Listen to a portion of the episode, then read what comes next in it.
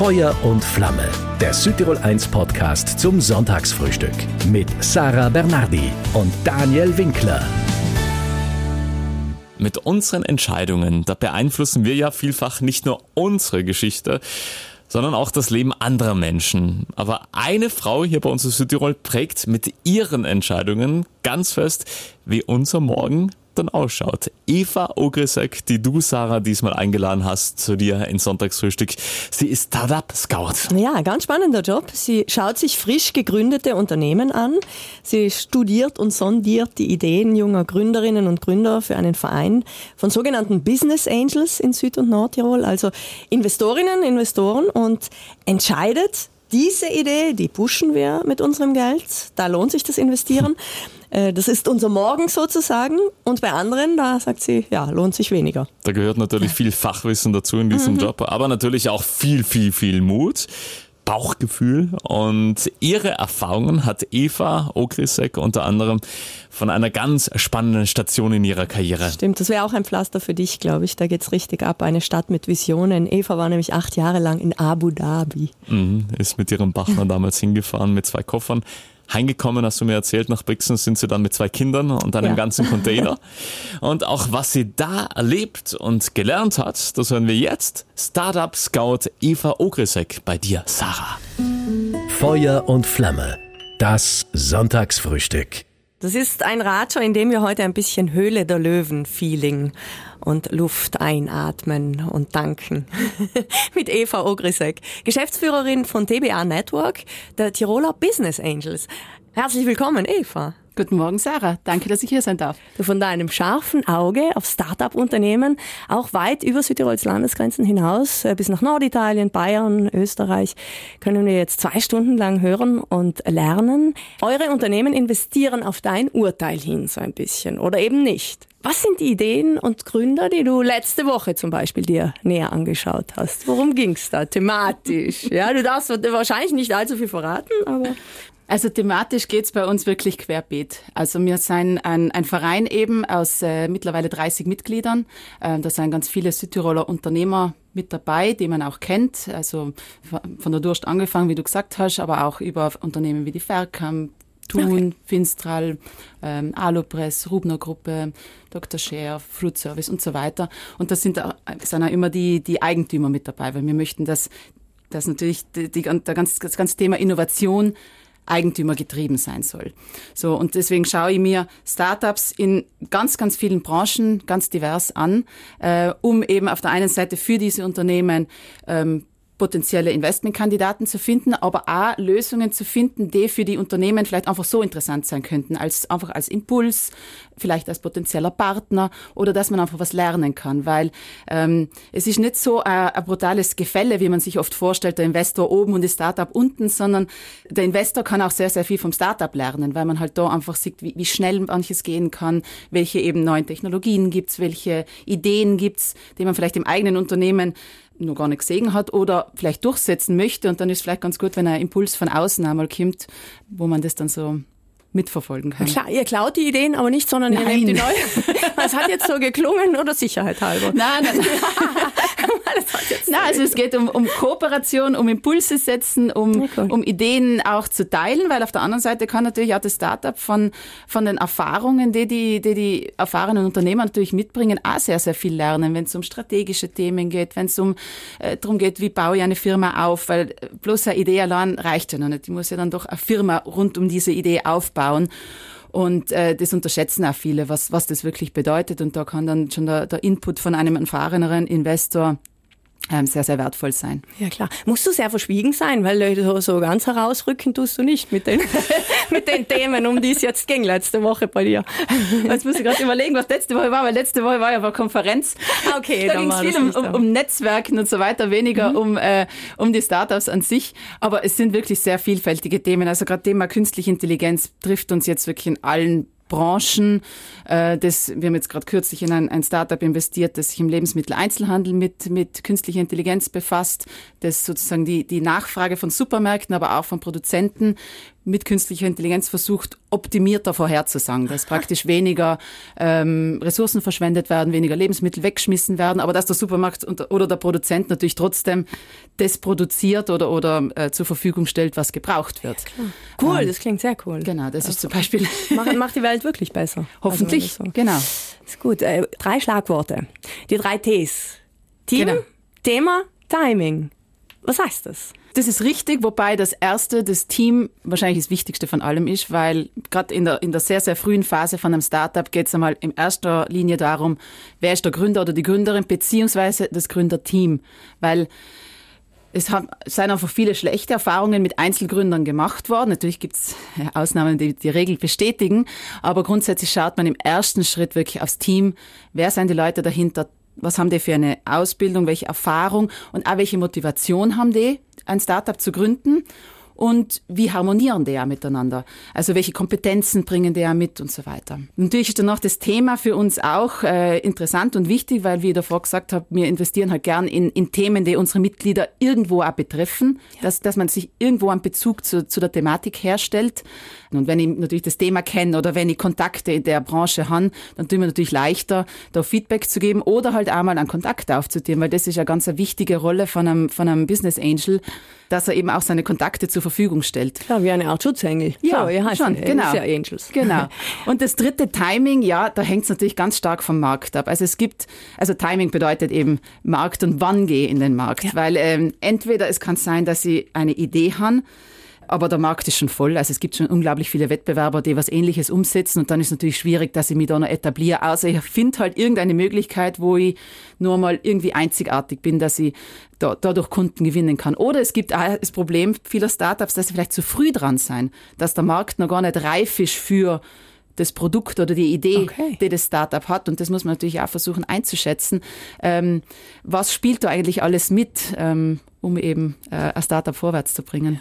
Du hast seit deinem Anfang in dem Job, es sind vier Jahre jetzt, bald 2000, 1500, 2000 ja, Startups locker. kennengelernt. Mhm. Wenden die sich aktiv an euch oder suchst du aktiv? Ähm, sowohl als auch. Also wir haben ähm, natürlich durch unsere Präsenz ähm, auf, auf LinkedIn ist brutal viel. Ja.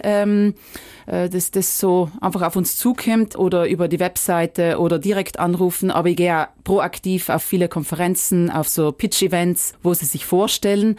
Ja, und da kriegt man halt einmal einen ersten Eindruck. Was machst du dann? Äh, du schaust dir das genauer an und, und filterst dann und dann gibt es eine große Sitzung bei euch vereinsintern oder wie? Ja, also ich, ich mache auf jeden Fall de, de, das Vorfiltern. Also die meisten Startups schicken eben erst einmal ein, ein sogenanntes Pitch-Deck. Das ist eben eine Präsentation, wo einfach so mal die wichtigsten Eckpunkte festgelegt vorgelegt sein oder, oder präsentiert eben werden, wo, man, wo es eben darum geht, das Team, welches äh, Problem haben sie identifiziert. In der Regel sind es vielleicht so 10, 12 Slides. Ah, okay, also, okay, okay. Ähm, ich kriege ja teilweise Präsentationen, die dann 50, 60 Seiten lang sind und dann sage ich, wann soll ich das lesen?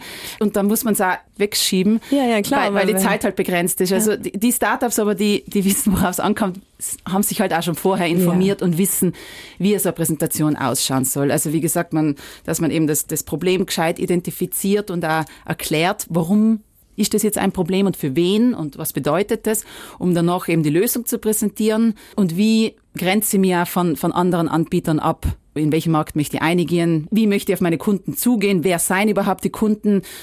die findet man auch im Internet. Also es ist jetzt kein, kein, kein Geheimnis, was ich jetzt da erzähle. ähm, und natürlich die Startups, die halt darauf vorbereitet sind, das irgendwo so zu präsentieren, dass man es auf den ersten Blick versteht sind mir natürlich die liebsten, weil dann kann ich gleich mit einer äh, qualifizierten Rückfrage antworten und sagen, ah, das klingt interessant, kannst du mir zu dem und dem und dem Punkt noch was sagen, als wir als Startup, wo ich noch zehn Minuten lesen, allem noch nicht verstehe, worum geht's denn überhaupt? Ja. Wie viel Prozent äh, sprechen dich an auf den ersten Mal und wie viel Prozent äh, unterstützt ihr dann? Puh, schwierige Frage. Also ich kann sagen, im Jahr sind so an die 600, 700 Startups, die wir sehen, die so über den Schreibtisch ja. laufen. Investieren tun wir im Jahr in wenige, drei, vier, fünf ah, vielleicht. Ja. Mhm. Aber natürlich, wir versuchen trotzdem anderen auch weiterzuhelfen. Auch wenn sie jetzt kein Investment von uns kriegen, kriegen sie vielleicht trotzdem irgendeine Art Feedback oder einen Tipp. Also ich habe schon von einigen Startups, die dann noch zwei Jahre oder so wieder getroffen haben, wo ich ihnen damals abgesagt haben.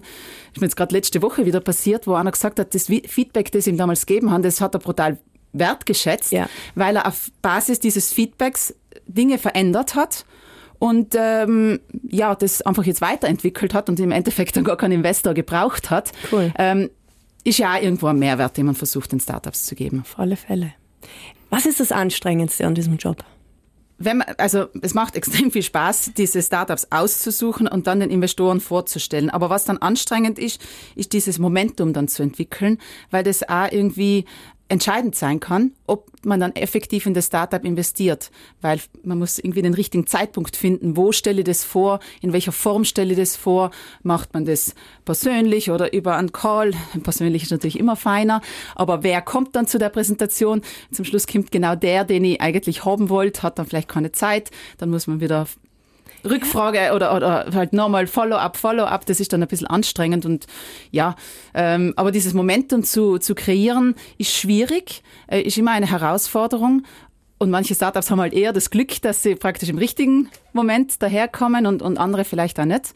Aber eben dieses, äh, ja, Du, das ist das bisschen Glück, das überall dazugehört. Ja, also absolut, die, absolut. Das, das, ist so. Mhm. Ein ganzes Leben lang. Also deswegen. Aber trotzdem, du hast schon eine wichtige Schlüsselrolle. Also das, ja, das also weil ich bin schon so irgendwie der, der, der Türsteher. Ja, also, ja genau. Ähm, ja. Ist ja okay, weil ich möchte ja auch, dass ähm, die Startups, die ich vorstelle, unseren Investoren, dass die ein gewisses Qualitätsmerkmal haben. Mhm. Also ich stelle wirklich sehr, sehr, also von den 600, 700, sehr wenige im Endeffekt wirklich den Investoren vor. Ähm, und dann mache ich auch wirklich, erkläre, okay, die siege als potenzielle Investmentkandidaten, die nicht, aber ich stelle sie eigentlich trotzdem vor, weil sie halt irgendwie einen interessanten, äh, interessanten Aspekt vielleicht erfüllen. Ähm, aber da versuche ich dann schon, dass es wirklich Sachen sein, die Hand und Fuß haben, ähm, weil, weil sie ja eigentlich auch Mitglied im Netzwerk sein, um eben von der Qualität zu profitieren, dass halt jemand schon im, Vorher, im Vorfeld aussortiert für sie. Du hast Wirtschaft studiert an der renommierten Bocconi in mhm. Mailand. Wolltest du immer schon, jetzt äh, freches Fein gefragt, wolltest du immer schon wichtig werden in der Wirtschaft? Ah, das klingt so nett. man, kann, man kann auch wirklich Ja sagen oder auch Nein. Es war auch Glück und Zufall. Ähm, es, es waren eigentlich komplett unterschiedliche Wege, die wir jetzt da hingebracht haben. Ähm, ich, ich kann. Pff, aber du warst sicher Frage. eine gute Schülerin. Ich war eine gute Schülerin. So. Ja. Grundsätzlich das Unternehmerische, also ich habe jetzt einmal so ein bisschen überlegt, weil jetzt ist irgendwie so also 20 Jahre her, dass ich aus der Oberschule raus bin und habe mal so überlegt, was wollte ich denn eigentlich damals machen? Und so grundsätzlich unternehmerisch tätig sein, hätte mir allem gefallen, ja. aber ich habe es dann eigentlich auch nie gemacht, also so im ersten Schritt, Aha. weil ich zuerst so Unternehmensberatung und dann in der Bank und so weiter. Ich bin jetzt zwar auch nicht, sagen wir, ich bin angestellt, aber trotzdem kann ich extrem viel unternehmerisch tätig sein, weil ich mir ja, selber klar. meine Ideen entwickeln kann, äh, mir überlegen kann, in welche Richtung möchte ich gehen und ich kann da sehr viel mitreden, Gott sei Dank. Also wir haben natürlich einen Vorstand im Verein, aber mit dem sprich ich mich sehr stark ab und, und ähm, ja, wir versuchen natürlich, das dann gemeinsam in die richtige Richtung zu bringen. Du warst lange Beraterin bei ja. KPMG in München und dann in Abu Dhabi. Mhm. Ist das ein knallharter Job, oder? Ja, also in München war es wirklich knallhart. Also da in der Zeit, das waren dreieinhalb Jahre, da habe ich wenig Sozialleben gehabt, muss man ja. ganz ehrlich sagen. Also da ist in der Früh um neun ist losgegangen und am Abend um acht oder neun ist man heimgegangen oder manchmal auch später. Viel reisen, was natürlich auch cool war. Gell? Also mhm. bitte ja, Anfang 20 äh, und dann darf man Auf überall geht's. hinfahren. Ich war da in ganz Europa unterwegs. Das ist cool, aber es ist auch brutal anstrengend. Aber solange ich ja, solange man keine Familie und so weiter hat, um die man sich irgendwie kümmert, macht es auch nichts. Ist ja, macht ja auch Spaß. Und ähm, außerdem hat die Entlohnung wahrscheinlich auch gepasst. Jetzt erzähle ich dir ja, eine Szene. das geht so. Nein, aber das war immer lustig. Ich habe ja in München studiert und wir haben immer gesagt, oh, diese Unternehmensberater, die machen den ganzen Wohnungsmarkt kaputt. Weil das waren lauter Singles, die für KPMG auch nach München Na, wirklich? Ja, das hat immer so geheißen. Ja, die Unternehmensberater, das sind die schlimmsten. Oder Nein, habe eher in so ein Zimmer-Apartment gewohnt. Das war nicht einmal so wunderschick. Also, ich war ja noch Anfänger. Also, vielleicht später raus hätte ich dann auf genau. alle Fälle sehr, sehr cool, weil Abu Dhabi war dann eine nächste Station. Mhm. Dein Mann und du, äh, Stefan, er war damals auch Berater beim Wirtschaftsprüfungs- und Beratungsunternehmen KPMG. Seit 2010 aus München nach mhm. Abu Dhabi gezogen am Persischen Golf, Hauptstadt ja. natürlich der Vereinigten Arabischen Emirate. Luxuriös, bombastisch, teuer, visionär, weltoffen, sehr konservativ, äh, heiß. Welche drei Worte sind es, die für dich diese Stadt beschreiben? Aufregend, ähm, kosmopolitisch, heiß auf jeden Fall, ja, das muss man schon dazu sagen.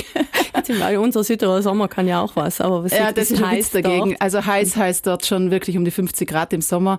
Aber wie, wie hast du das es geschafft? heißt halt auch, also es ist natürlich alles klimatisiert, also es ist dann mhm. doch wieder nicht so schlimm. Natürlich, wenn man dann rausgeht und ab und zu braucht man einfach mal so ein bisschen einen Freigang. Also ich bin manchmal laufen gegangen am Abend, wo es dann das? plus 37 Grad hat. also der oh Körper je. gewöhnt sich aber auch dran. Das ist jetzt nicht so es, es geht dann schon, aber natürlich, man sitzt in einer klimatisierten Wohnung und man sitzt im klimatisierten Büro und fährt halt viel mit dem Auto auch hin und her, das muss man auch sagen, dann ist schon auszuhalten. Aha, und die ähm, Hitze ist eher eine trockene wahrscheinlich so. Nein, überhaupt nicht. Nein. Nein, vor allem also. im Sommer ist es extrem feucht. Ah, okay. Also mhm. wirklich, dass man aussieht, die, die Brillen beschlagen. Draußen? Draußen. Absolut. Ja, na genau umgekehrt, weil man aussieht jetzt von, keine Ahnung, 22 Grad und dann oh. kommt irgendwie so eine 45 Grad Wolke einem entgegen, dann beschlagen die Brillen von außen. Also ich glaube, wenn man, wenn ich jedes Mal zwischen Mai und September in Südtirol hätte sein können, dann wären wir immer noch unten, weil natürlich ja. die Zeit von Oktober bis April ist natürlich dann gigantisch. Was macht ihr da? Was habt ihr in der Freizeit gemacht? Also am Anfang, wir sind ja 2010 ich sage immer, mit zwei Koffern losgestartet und sind dann acht Jahre später mit zwei Kindern und einem Container wiedergekommen. Genau. Und die ersten Jahre waren schon sehr, sehr lustig einfach. Also wir haben total viele Leute kennengelernt. So, es ist ja jeder auf der Suche nach Kontakten. Ja, klar. So, und deswegen äh, geht man zum Grillen oder man fährt in die Wüste oder äh, man geht auf ein Boot und, oder an den Strand. Ähm, Golf haben wir auch gespielt, äh, weil es halt das Einzige war, wo man ein bisschen was Grünes auch sieht. Danach, wie die Kinder dann kommen sein, muss ich auch sagen, ist ein bisschen langweiliger geworden, wenn man ganz ehrlich ist, weil dann kann man halt die ganzen Sachen irgendwann nimmer machen. Und dann ist halt so, ja, dann geht man auf den Spielplatz und dann geht man in ein Mall, wo es klimatisiert ist. War dann auch ein Grund für uns, dann irgendwann zu sagen, so, jetzt packen wir zusammen und, und gehen wir wieder heim. Bist du beruflich dort als Frau total ernst genommen worden, ja. wie Männer? Ja? ja. Also das stellen wir uns anders Hat vor. aber auch meine, also der Vorteil natürlich, als westliche Frau ist man nochmal anders gestellt als, mhm. ähm, als westliche Frau, ja, hat man einen gewissen, ja, hat man schon Respekt. Also im Sinne, man, man, es wird einem Respekt entgegengebracht, das schon. Aber oh, mir ist zum Beispiel auch passiert, dass ich in einem Meeting gekommen bin, wo dann Emiratis waren, also Einheimische, ja. die mir dann einfach nicht die Hand geschüttelt haben. Also die haben dann quasi jedem die Hand geschüttelt, bloß mir nicht. Ich, ne, komisch. Aber eigentlich ist das ja ein Zeichen von Respekt von ihrer Seite. Okay, weil Wenn sie es ja. nicht machen, weil das halt okay. einfach nicht zu ihrer Kultur gehört, dass sie eine, eine Frau berühren. Mhm. Heute mit Blick zurück, was hast du besonders geliebt? Also was wir auch für Südtirol hier ein bisschen mehr praktizieren könnten. Oh, schwierige Frage. Also was hat die Stadt In der uns voraus, sage ich jetzt. Ja, mal. also bestimmt die, die, die Offenheit anderen Kulturen gegenüber. In die Emirate sind ja über 80 Prozent der Bevölkerung sind ja Ausländer. Also in ja. dem Sinn. Mhm. Ähm, deswegen, die, die gehen da ganz anders damit um. Und im Grunde genommen, wenn man ganz ehrlich ist, sind diese ganzen Ausländer auch sowas wie Gastarbeiter, weil das ist ja ein extrem reiches Land. Und die Emiratis sind jetzt nicht dafür bekannt, dass sie selber extrem viel und gern arbeiten. Deswegen holen sie sich halt auch die Leute, die das dann für sie machen. Aber das ist halt eine, eine gewollte Migration im Sinn von, ich kann da bloß hinkommen, wenn ich einen Job haben, weil ja. in dem Moment, wo mir gekündigt wird, bin ich auch schon wieder draußen aus dem Land. Also ich kann da nicht äh, mich auf irgendeiner sozialen Hängematte irgendwie ausruhen. Ganz im Gegenteil. Also die Arbeiter, die kommen und das geht vom Manager in irgendwelchen Finanzpositionen los bis zum Bauarbeiter auf der Baustelle, die dürfen bloß da sein, wenn sie wirklich einen Job haben und für das Land im Grunde arbeiten weiß jetzt nicht, ob Südtirol sich dadurch davon was abschauen kann. Also ich erzähle eigentlich bloß, wie es dort ist. Ja, genau. ja, klar. Inzwischen seit fünf Jahren wieder zurück daheim genau. aus Abu mhm. Dhabi. Zweifache Mami natürlich. Wie viele Stunden bräuchte dein Tag? 27. ja, da bist du eh recht bescheiden, wenn du nur drei dazu zählst. Nein, ich weiß jetzt auch nicht. Vielleicht muss man dann nicht schlafen, aber extra zählen. Ja, aber bei dir, bei, ich nehme an, gut organisieren ist wichtig. Es ist schon viel, weil äh, so Zeit für sich selber hat man dann relativ wenig. Kommst du damit zurecht, oder? Ja, manchmal muss man es sich halt nehmen, hilft ja nichts genau. Ähm, aber klar, die Tage sind voll. Also wenn man, wenn man halt in der Früh ins Büro geht und dann irgendwie am Nachmittag heimstresst und versucht, die Kinder irgendwo abzuholen oder was zu organisieren, dann muss man noch einkaufen gehen und kochen und aufräumen und so weiter. Dann ist der Tag dann schon, dauert dann schon lang. Südtirol hat großen Aufholbedarf, was flexible Betreuungszeiten für Kinder mhm. anbelangt, sagst du. Wäre das in Abu Dhabi besser gewesen auch? Ja, also erstens, äh, der Kindergarten geht da, glaube ich, um sieben los bis um sechs. Also da kann man die Kinder sehr flexibel auch abgeben. Okay. Und äh, gut, jetzt ehrlich gesagt muss man auch sagen, ähm, es gibt halt auch private Kinderbetreuung. Also es gibt ganz viele äh, Nannies, die man sich anstellen kann. Und das ist da irgendwie auch etabliert dass da jede Familie, sobald ein Kind kommt, sich eine Nanny anstellt, die dann halt den Haushalt und äh, die Kinder äh, betreut. Okay, hast das du gehört da irgendwie zu, zur Kultur irgendwo auch dazu. Das, da muss man sich jetzt gar nicht irgendwie in einer besonderen Position vorkommen, wenn man das macht. Das ist irgendwo selbstverständlich, dass das dazugehört. Und wir haben wirklich ein brutales Glück gehabt mit unserer. Also wir haben eine, eine philippinische Frau gehabt, die bei uns ähm, geholfen hat. Und sie war für uns, also gerade in der ersten Zeit mit Kleinkindern, das ist natürlich eine super Stütze. Und die war dann eigentlich für uns fast wie ein, wie ein fünftes Familienmitglied, Ja. muss man schon sagen. Wir hören sie ja jetzt noch regelmäßig, dass wir uns schreiben oder Fotos schicken oder so. Äh, Wir haben ja dann auch versucht zu helfen, eine neue Familie zu finden, weil wir das einfach nicht ausnutzen wollten, sondern schon gesagt haben, okay, das ist so eine wichtige Person für uns. Wir möchten, dass es ihr gut geht. Ist es hier schwer, jemanden zu finden? Oder sagst du einfach, es gibt diese Sperre, dass man das nicht hat einfach, weil... Ja, jetzt, also wir sind ja heimgekommen, da waren die Kinder dann schon wieder ein bisschen älter, haben wir es dann nicht unbedingt gebraucht, aber natürlich wäre es oft äh, fein, aber sagen wir, das, die Frage hat sich uns nicht gestellt, weil äh, ich habe nur das Glück gehabt, dass meine Eltern eben in der Nähe sein, dann können die mal einspringen und ähm, ja, die Kinder sein, wie gesagt, werden ja dann immer selbstständiger. Womit wäre dir geholfen hier in Südtirol, wenn das besser organisiert wäre? Ja, nachmittags äh, Betreuungsmöglichkeiten, sage ich jetzt. Also, also mir, mir ist sehr geholfen gewesen. Wir, wir sind vor kurzem nach Brixen gezogen. Wir haben vorher äh, in einem Dorf gewohnt. Ähm, in Brixen hat es dann Gott sei Dank jeden Tag eine Mensa gegeben. Das hat mir schon einmal sehr geholfen, weil vorher habe ich halt ja, mittags dann kochen müssen und so weiter. Jetzt Mensa und Nachmittagsbetreuung ist dort zumindest bis zu einem gewissen Punkt gegeben. Da gibt's jetzt aber leider auch Änderungen, die ich nicht ganz so gut heißen kann, weil das finde ich eher schlimm, wenn es da Rückschritte gibt in der Beziehung. Aha, wieso, Weil- welches Problem ist da? Oder? Ach, dass die, die Mensa am Freitag gestrichen wird Ah, und dass die. Hausaufgabenbetreuung jetzt gestrichen wird. Das Okay, Ja. es geht eher zurück. geht leider vorwärts. zurück und das Okay. finde ich geht in die falsche Richtung. Und äh, natürlich ähm, kämpfe ich da auch mit, mit anderen Müttern und Vätern, dass wir da trotzdem irgendwie eine Lösung finden, weil ähm, wie sonst will man äh, Frauen im Beruf bringen und im Beruf halten. Und ich höre von so vielen Seiten, dass sie sich irgendwie auch Sorgen, finanzielle Sorgen machen über spätere Altersarmut und so weiter. Und wenn ich aber nicht die Infrastruktur schaffe, dass Frauen wirklich arbeiten gehen können und nicht immer abhängig sein von Ehemännern, wenn sie nicht mal verheiratet sein, noch blöder. Ja, wenn ich die Infrastruktur nicht schaffe, dann darf ich mich danach nicht wundern, Als Mami, welche Werte sind dir da wichtig?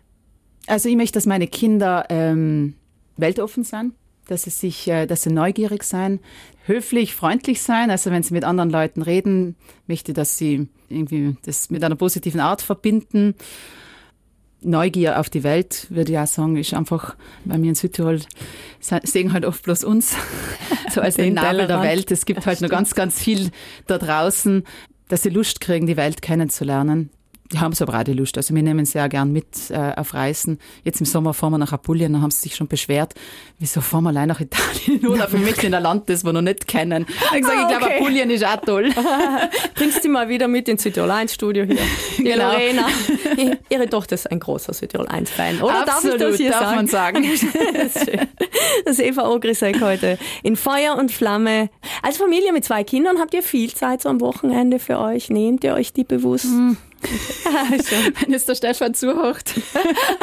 Aber ist er da eher das Problem oder du? Weil er aber- arbeitet im gleichen Ja, wir sind Segment also äh, schon sehr, sehr äh, beschäftigt, beide, aber wir versuchen uns halt das Familienleben gut äh, einzuteilen. Also wir haben auch einen gemeinsamen Kalender, wo jeder sieht, wann der andere irgendwie unterwegs ist oder weg ist oder beschäftigt ist, dass man halt weiß, okay, jetzt ist der andere verantwortlich für, für die Kinder.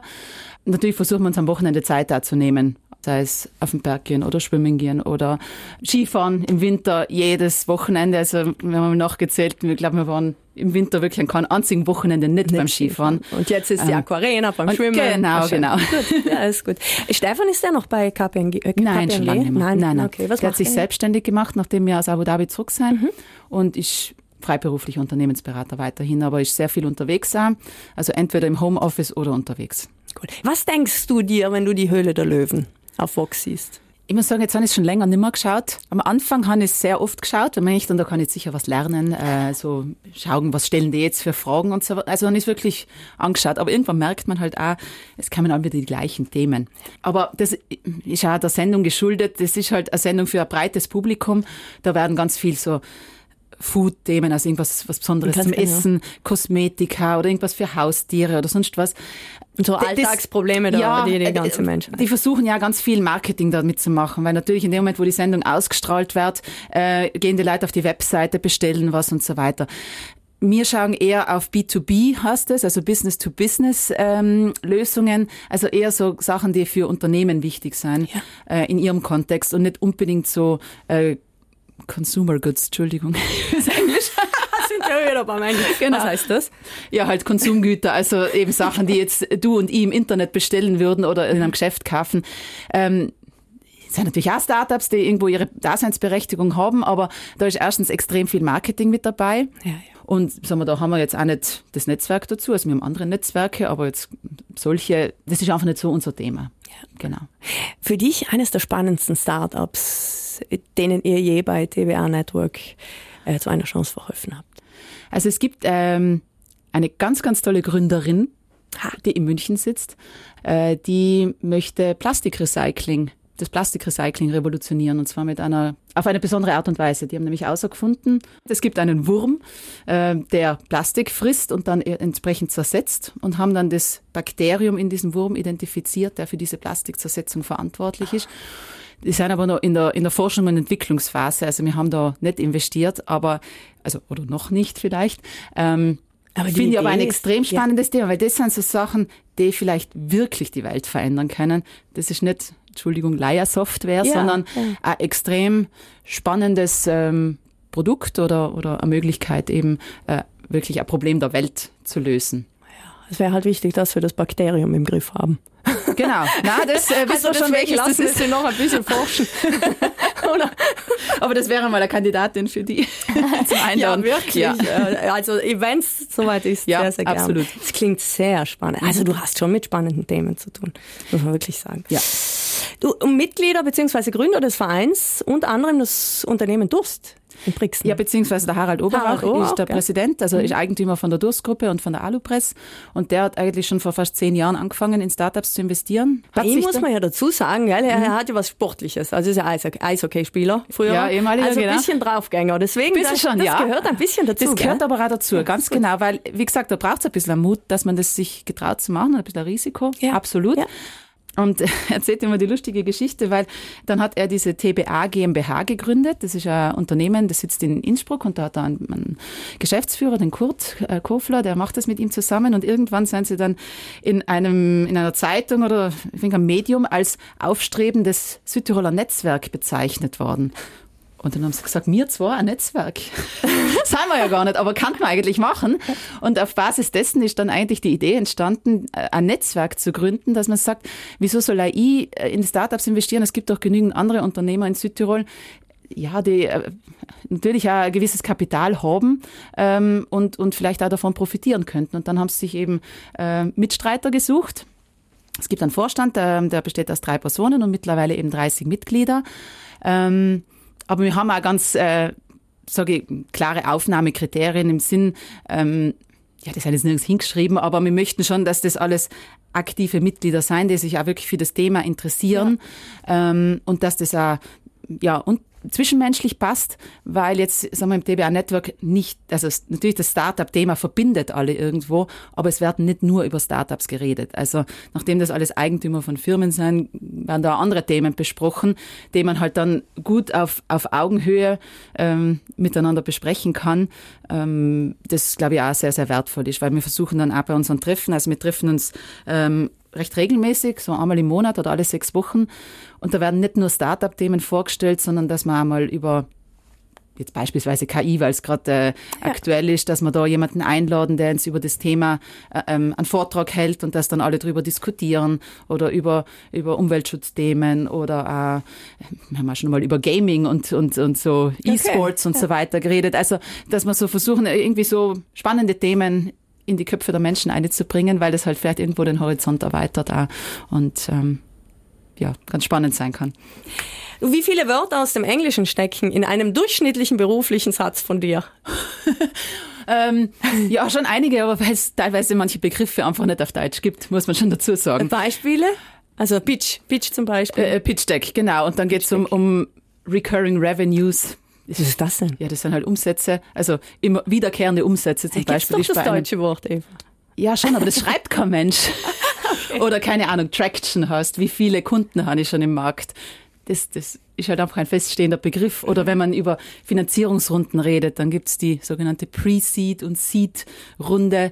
Und, und ja, das sind einfach ganz viele Begriffe, die man grundsätzlich schon übersetzen könnte, aber es macht halt auch keiner, weil ähm, Dann sind noch Ja, die Kürzel manchmal. Genau.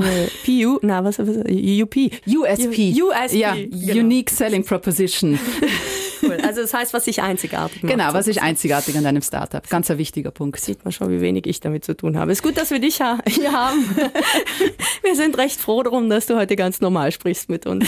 Was sind Indizien dafür, dass diese Gründung oder diese Gründer zum Scheitern verurteilt sind? Naja, das denkt man sich wirklich im ersten Moment oft und dann denke ich mir, das kann es jetzt wohl nicht sein. Jetzt muss ich nochmal nachdenken. Oder Ah, das ist schön. Das ja, ist also ich versuche mir dann schon wirklich nochmal ähm, eine zu versetzen, warum macht er das jetzt? Oder, oder vielleicht habt ihr etwas nicht verstanden. Also, Ist das nett? aber ähm, Was sind so Indizien? Weißt du, was Indizien sind zum Beispiel solche Gründer, die die zum Beispiel gleich sagen, ja, du musst aber gleich was unterschreiben, dass wir da Geheimhaltung haben, weil ich darf nicht zu viel erzählen. Da denke ich mir, ja, gerade als Startup muss ich eigentlich aussigieren und in der Welt erzählen, was ich Neues machen möchte. Weil ich muss ja irgendwo schauen, will das die Welt überhaupt? Weil es nutzt ja nichts, wenn ich da in meinem Kammerle irgendwas baue Stimmt. oder irgendwas entwickle und dann nach zwei Jahren rauskomme und merke, ja, eigentlich interessiert das niemanden. Und ähm, ja, das ist zum Beispiel ein Indiz, wo man denkt, ja, Kim, und erzähl mir einfach einmal. Also, und, und wenn es so leicht wäre, etwas zu kopieren, dann, dann ist vielleicht aber auch nicht nichts Genau, wert in dem Sinn, weil dann wird's ja jeder machen. Wie wichtig ist das Bauchgefühl äh, bei deinen Analysen? Ich glaube schon sehr wichtig. Also so erster Eindruck zählt halt einfach. Deswegen sage ich auch in die Startups immer, informiert sein vorher, was es braucht. Eben, weil wenn eine Präsentation daherkommt, die wie gesagt, 50 Seiten lang ist schon vollgeschrieben, wo, wo ich mir wirklich ewig Zeit nehmen müsste, um das überhaupt zu verstehen, dann denke ich mir, ja, sorry, überlegst du halt vorher, wie du die präsentieren möchtest. Es gibt ja Vorlagen im Internet, also das kann man sich ja alles vorher ähm, Stimmt. sich vorbereiten auf das Ganze. Ähm, jetzt habe ich den Faden Hast du verloren. das gelernt? Ist auch egal. Hast du das gelernt oder ist das einfach deine Erfahrung jetzt über die letzten Das ist, glaube ich, Erfahrung. Also, ähm, immer, also ich bin jetzt auch schneller geworden beim Aussortieren, würde ich sagen, dass ich mich dafür dann mit denen, die, die ich wirklich interessant finde, äh, länger befasse. Ähm, und wie gesagt, das ist schon ein Bauchgefühl dann, wenn man den Menschen dann irgendwann auch begegnet. Oder im besten Fall begegnet eigentlich man dem, man dem Menschen mit dem Pitch-Deck gemeinsam, dass man sich halt gleich mal so ähm, ja, kennenlernen kann und versteht, was macht er jetzt eigentlich. Du lernst schon viele spannende Menschen Ja, kennen. Oder? ja. Auch schräge manchmal? Auch. Das sind so schräge Kandidatinnen oder Kandidaten. Ja, also es gibt dann so Schräge, die, ähm, ja, wie gesagt, solche, die, die ganz so geheim, geheimnisvoll und so machen, wo man denkt, muss das jetzt sein? Aber auch manche ganz, ganz schräge Ideen, ähm, wo, wo ich wirklich selber mal erst noch denken muss, wie das jetzt gemeint ist, ob das jetzt wirklich sinnvoll ist. Ob sie dich pflanzen oder. ja. genau. Du, was ist sonst die wichtigste Eigenschaft in deinem Job? Ähm, ich glaube grundsätzlich Neugier und, und das Interesse an, an neuen Themen. Und äh, wie gesagt, da- dadurch, dass ich mich in ganz, ganz vielen Branchen auch irgendwie bewegen muss, ähm, ja, einfach das Interesse auch für was in diesen Branchen passiert. Weil es gibt natürlich auch Investoren oder, oder Fonds oder so, die sagen, ich mache nur Medizin oder ich mache nur, äh, keine Ahnung, Food oder nur Logistik. Okay, dann bin ich halt der Experte in dem und dem Bereich. Ich glaube, ich kann bei jedem ein bisschen mitreden und wenn ich halt dann immer weiter weiß, dann weiß ich, wen ich jeweils kontaktieren kann, äh, dass mir halt dann jemand hilft oder, oder halt zumindest die technische Expertise, äh, Expertise dann mitbringt, ähm, wenn es eben darum geht, irgendwas zu analysieren. Also da haben wir mal jetzt auch ein Netzwerk aufgebaut, wo ich mir dann einfach die Informationen finde, weil ich glaube eben, wie gesagt, das Startup an sich anschauen ist eines und da ist einfach das Erfahrung, Bauchgefühl. Aber logisch, wenn es dann darum geht, wie setzen die das technisch um, gerade wenn es so Softwaregeschichten sein oder KI. Irgendwann steige ich dann trotzdem aus und sage, okay, da muss jetzt ein, ein Experte hinschauen. Trauen sich die Männer das Gründen eher zu? Wie wie ist da der Prozentsatz? Ja, leider. Okay, aber fehlt den Mädels das Selbstbewusstsein oder was, was oder einfach das oder Biss zu sagen, ja, die Welt wartet auf mich, braucht meine. Ja, ja, schon. Also es gibt natürlich Gott sei Dank die Ausnahmen, die die Regel bestätigen. Aber es ist tatsächlich so. Also Sta- aber auch die Investorenwelt ist halt sehr, sehr männlich geprägt. Und das ist halt dieser berühmte Bias. Man investiert halt in das, oder wo man sich irgendwo selber wiederfindet, ist, wo ja. man sich irgendwie identifizieren kann. Und wenn da nur Männer sind, dann investieren halt die Männer in Männer. Und deswegen ist natürlich auch wichtig, dass Frauen sich da in der Branche irgendwo auch ähm, versuchen zurechtzufinden. Und ich glaube, es ist einfach auch wichtig, einmal zu verstehen, was bedeutet das, ein Business Angel zu sein. Es gibt genügend Frauen, die auch das Kapital hätten, die sich aber vielleicht einfach nicht getrauen. Also ich jetzt auch in ein paar Startups investiert, das sind dann keine cool. riesengroßen Tickets, aber trotzdem, man hat weil ich sage, ich kann ja nicht das Schwimmen lernen, wenn ich bloß am Beckenrand stehe. Irgendwann muss ich einhupfen und das selber einmal ausprobieren. Also. Genau. Wie leicht tust du dich mit, jetzt sage ich, oh, wir bleiben beim Thema Höhle der Löwen, mit dem Brüller und mit dem Hartsein? also du musst auch klare Striche äh, ziehen und klare Prioritäten setzen. Ja, also ähm, vielleicht beim erst, im ersten Schritt, wo ich beim Ausfiltern bin, wo es sozusagen an mir vorbeigeht, bin ich eher vielleicht der Brüller, also in dem Sinn, dass ich sage, na, ist nix, danke. Ja okay. Aber in dem Moment, wo ich dann das Startup halt durch, die erste, durch den ersten Filter durchlasse und, und dann mit den Investoren in Kontakt komme, versuche ich natürlich, das irgendwie einem, in einem guten Licht darzustellen, nachdem ich ja schon eine gewisse Vorarbeit geleistet habe, versuche ich dann auch das Startup zu unterstützen, dass die sozusagen die beiden Seiten irgendwie auch zusammenfinden ja, und ich bin dann eigentlich im ganzen Prozess auch mit dabei, wenn es darum geht, eben ähm, dann nochmal genauere Fragen zu stellen oder auch das Vertragliche auszuarbeiten, ähm, die ganze Kommunikation abzuwickeln und so.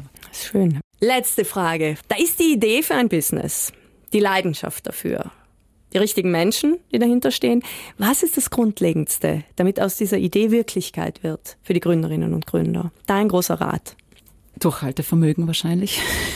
Durchhaltevermögen Gute. und aber auch Offenheit für Feedback. Sowohl Feedback von Investoren, aber auch vom Markt. Also, dass man nicht bloß stur vor sich hinarbeitet, sondern wirklich schaut, was will der Kunde wirklich. Nicht was will ich, nicht was will der Investor, was will der Kunde. Weil bloß wenn der Kunde das Produkt kauft, kann er wirklich was entstehen. Vielen Dank. Und wir wollen jetzt von dir den zweiten Teil der Sätze, die ich beginne. Mhm.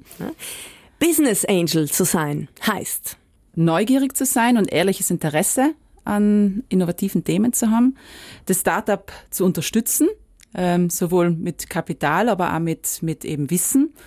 Und das dritte, Spaß zu haben. Das Großartigste an meinem Job als Startup Scout ist, dass sie jeden Tag was Neues lernen kann. Das Schwierigste dran? Dass sie jeden Tag was Neues lernen muss. Stillstand ist langweilig über den Tellerrand hinauszuschauen, finde ich.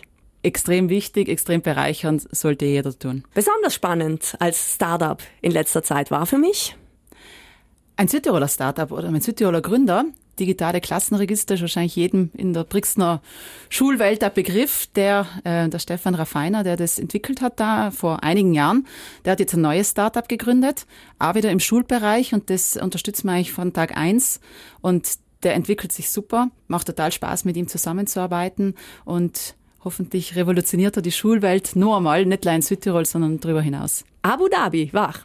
Die beste Entscheidung meines Lebens. Brixen jetzt ist? Auch eine sehr gute Entscheidung und irgendwo auch die, die Rückkehr in die Heimat. Uns in Südtirol wünsche ich das. Dass man neue Ideen zulassen, auch wenn es vielleicht mal unkonventionell sein, dass man nicht zu sehr am Bestehenden festhalten, und dass wir mutig sein. Ich gebe zu viel Geld aus für. Äh, irgendwelche Abos, die es wahrscheinlich nicht braucht. Serien, die ich gern anschaue. Die Shopperin bin ich, wäre ich gern, habe nicht zu wenig Zeit. Aber wenn ich mal shoppen gehe, dann dann gescheit. Also das ist meistens der erste Ding, ist einem das Schwierigste, das erste äh, Kleidungsstück und dann geht's dann ruckzuck. Liebstes Gesprächsthema bei uns am Mittagstisch ist ah, momentan Fußball. Ja, ja. Jetzt seid ihr zwei Frauen. Interessiert ihr euch auch für Fußball oder sind das eher? Das sind Männergespräche bei uns zwischen Stefan und Raphael. Und ich hoch halt immer so mit einem Ohr zu und kann dann immer gescheit mitreden. Wenn jemand anders über Fußball redet, dann weiß ich dann wirklich äh, coole Details. Aber die zwei, die geben Vollgas. Und welche Mannschaft ist's? Ja, Bayern.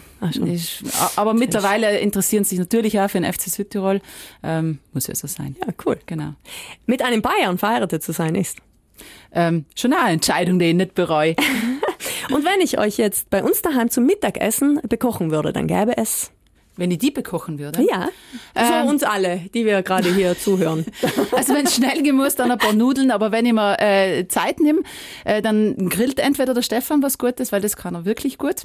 Ähm, oder es gibt meine absolute Lieblingsspeise, ein Gemüsestrudel. Ah, gut, mag ich auch gerne. Ja. Wir kommen. Eva Ogrisek, ich danke dir. alles, alles Gute, einen ganz schönen Sommer noch und dann Ende August schönen Urlaub, wenn ihr nach Apulien fahrt. Danke vielmals. Und ja, pusht noch die Richtigen in unser aller Sinne. ich werde mir Mühe geben. Danke für die Einladung, Sarah. Abu Dhabi, boah, ich weiß nicht, wäre doch nichts für mich bei 50 Grad. Oder was hat sie gesagt? 50 Ja, keine, Grad? keine Sorge, die haben echt potente Klimaanlagen, aber so kuschelig warm ist es draußen in der Wüste auf alle Fälle. Eva Ogrisek. Und im nächsten Sonntagsfrühstück, da freuen wir uns auf SVP-Obmann Philipp Achammer und seine Frau Nicole Uibo, Ex-Miss Südtirol.